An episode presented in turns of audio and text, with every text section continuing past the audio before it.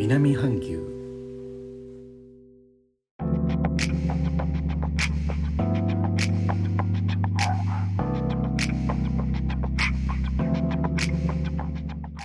インドネシアから高野です。日本との間約6000キロジャワ島中部の古い都ジョクジャカルタからお送りしております。日本とは一味も二味も違う東南アジアのライフスタイル声でお届けします。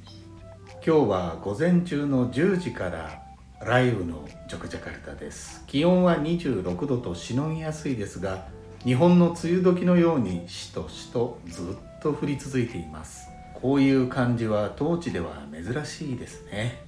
なのでこの収録にも雨音や雷の音が入ってくるかもしれません。国内全体の新規感染者数ですが5月22日までの7日間の平均は1日あたり259人。5月25日までの7日間の平均は1日あたり270人と安定した状態です。感染防止の規制をまとめたいわゆる活動制限レベルはジャワ島とバリ島を含むインドネシア全体で5月10日以降5月23日までとされていてこの状況を受けて規制解除の噂も出ていましたが政府は期限を迎えてジャワ島とバリ島を含むインドネシア全体で5月24日以降6月6日までの延長を発表しました。30度目の延長になっています。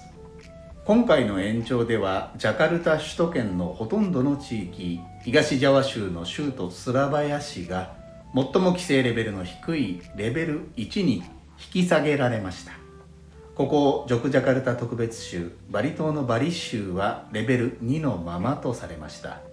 一方中部ジャワ州の都市クンダル市東ジャワ州のマラン市はレベル2に引き上げられました。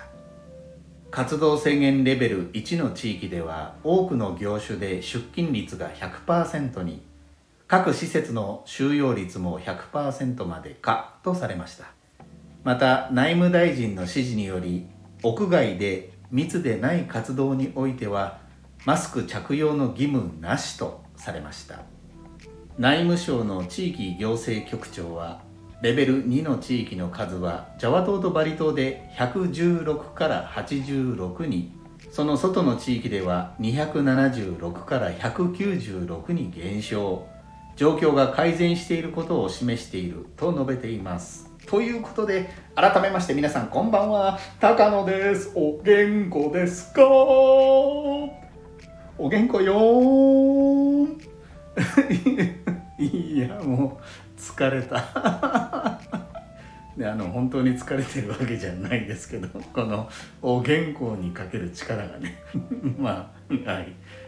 こうした中ですがジョクジャカルタの街中の様子は引き続きマスクをしている人が多いです。私も州の外に行きたいですが他の地域の料理を出すレストランでまだ我慢といったところです。サムネの写真はジャワの東側からお隣のバリ島にかけてのお料理。鶏のスパイシーハーブ蒸しアヤムベトゥトゥです。その名の通りとってもスパイシー。日本の方ですと口にしたら口から火をぶわっと吹くような感じになると思いますが。慣れるとこのこの辛さがないとっていう体に 体になってしまいます。ジョクジャカルタは教育機関が集まる大学町です。国内から人が集まりますので各地の料理が楽しめます。ジョクジャカルタに遊びに来てもバリ島の料理が味わえますよ。さて5月も後半ということで日本では4月4月以降の新年度がゴールデンウィークを経て本格的に動いていると思いますが皆さんの周りの様子はいかがでしょうか？オフィスの賃貸契約などさまざまな契約ごとの更新延長もお済みでしょうか？そこでインドネシア料理とかけまして契約の更新と解きます。その心はどちらも更新料が必要です。他の配信者の方の放送も続々とアップされているようです。お後がよろしいようで。最後までお聴きいただきレターコメントもいつもありがとうございます。インドネシアから高野でした。それではインドネシア語でのご挨拶またお会いしましょう。参拝順払き